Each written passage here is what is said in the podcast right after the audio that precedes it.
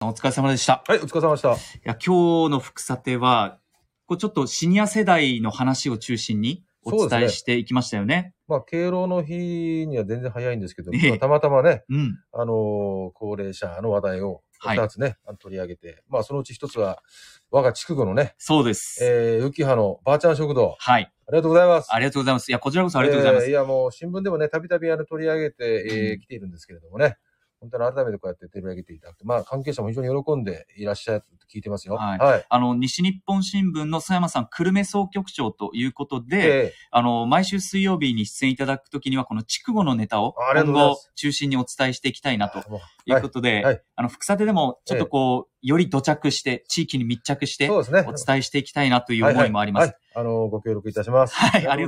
はい。それで、そのうん今日、浮橋市にあえるえばあちゃん食堂のお話ししましたえ。えええで、コロナ禍でちょっと、あの、一部、こう、お店一旦閉じるんですけど、そのノウハウを全国に展開していく、その一つとしてうんう、ん岡山にうんうんお店を出しますよっていうは話い。。岡山と栃木ですかね。栃木ですはいはいね。これ、どうですかそのシニア世代の就業率も上がってますけうんど、やっぱあのー、熊さんという社長さんはまだお若い感じですよね。まあ、 40代40代ですかですよね。ね。まあ、彼が、まあ、その交通事故で入院した時にね、あの、高齢者の方と触れ合って、うんまあ、逆に力をもらったと、元気をもらったと。だからまあ、今度は自分が恩返しじゃないけど、まあ、高齢者の皆さんに生き生きと、あの、働いて、まあ、そして、かつ収入にね、はい。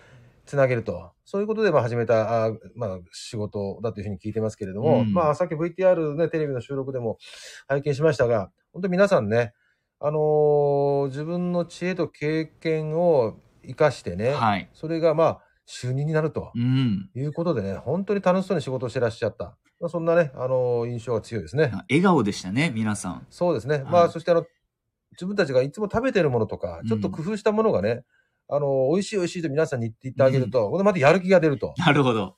なんかそんな感じでいい循環で回ってるというふうにあの聞いてますけどね。はなんいか。私はあの VTR を見て感じたのがう、んあの自分のこう祖母うんうんがこう行った時に、実家に帰った時に出してくれるじゃないですか、料理を。うんうんそれ食べて美味しいって言ったら喜んでる顔と、素朴に素朴なね。こう同じだなっていう感じがそしうましなんたですよよね。ね。やっぱりね、自分が、まあ、とに役に人、まあ、言葉は僕なんか言うのはあれですけど、その役に立ってるっていうか、ええ役割があるんだと。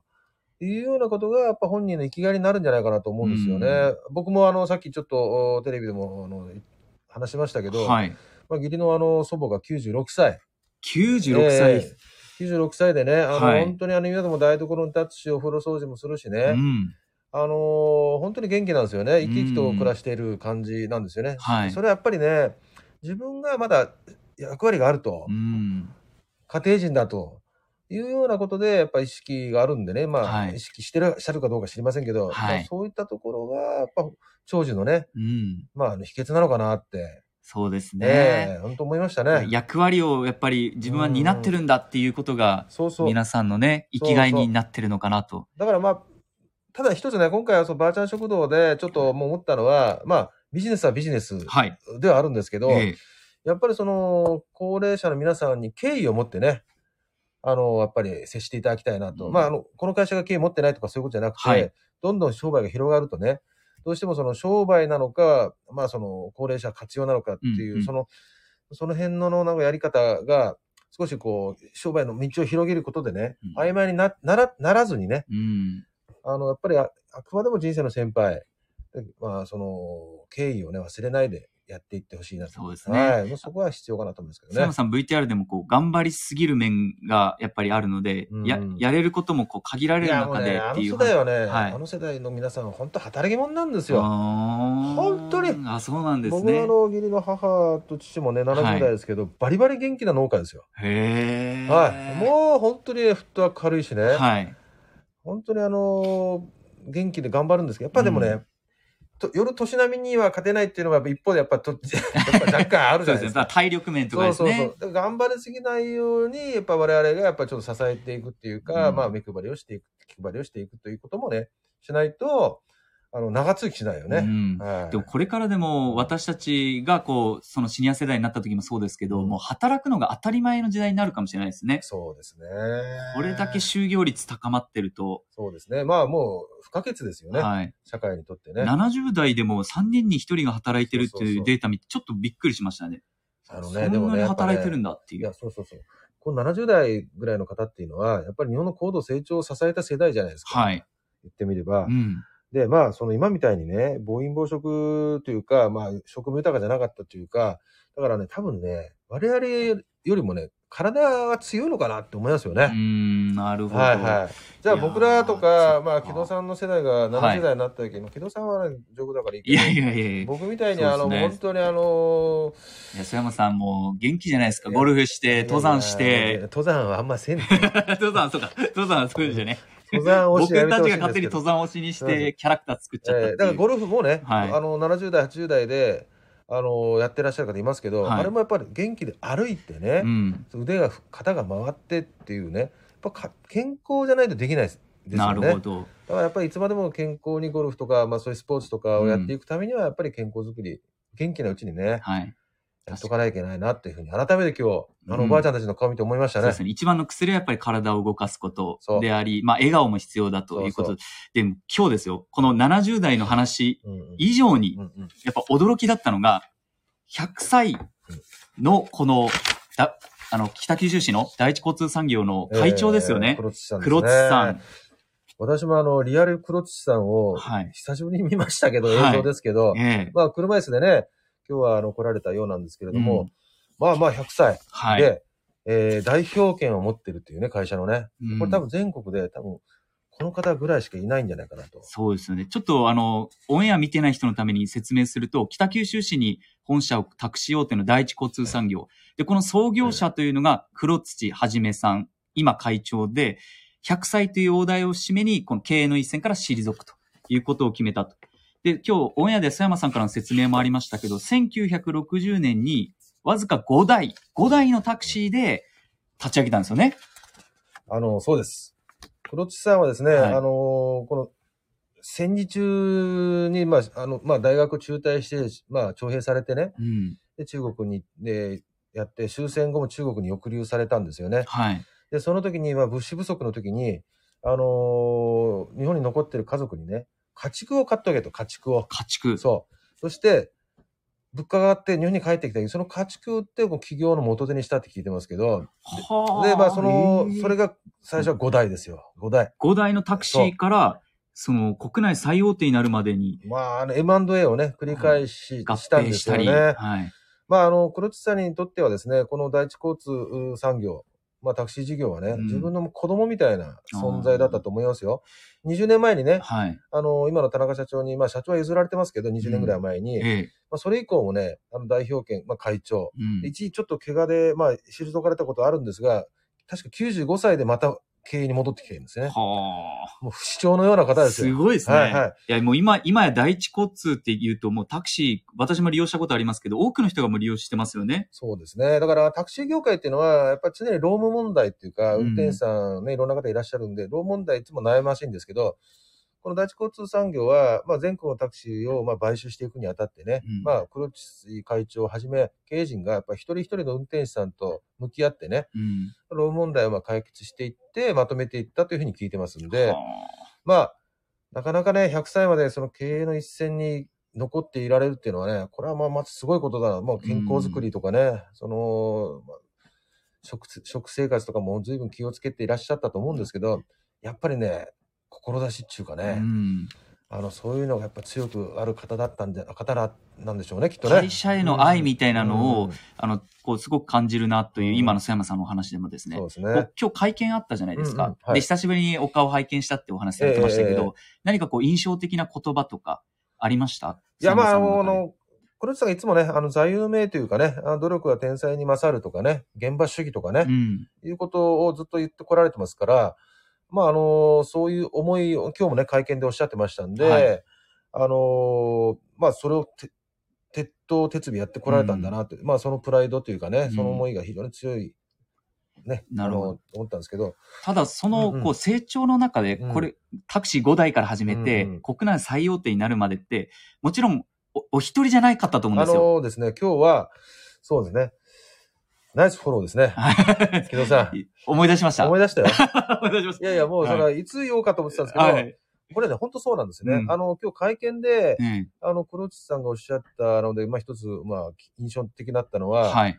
あの、旧福岡シティ銀行、うーん。まあ今の西日本シティ銀行のまあはい前身ですけど、旧福岡シティ銀行の獅子司さんですね、と頭取もっと頭取ですね。のことにね、非常に感謝したいというふうにおっしゃってましたようね。んあの、聞いたところですね、はいその、まあ有名な銀行では有名なエピソードがあってですね、ええ。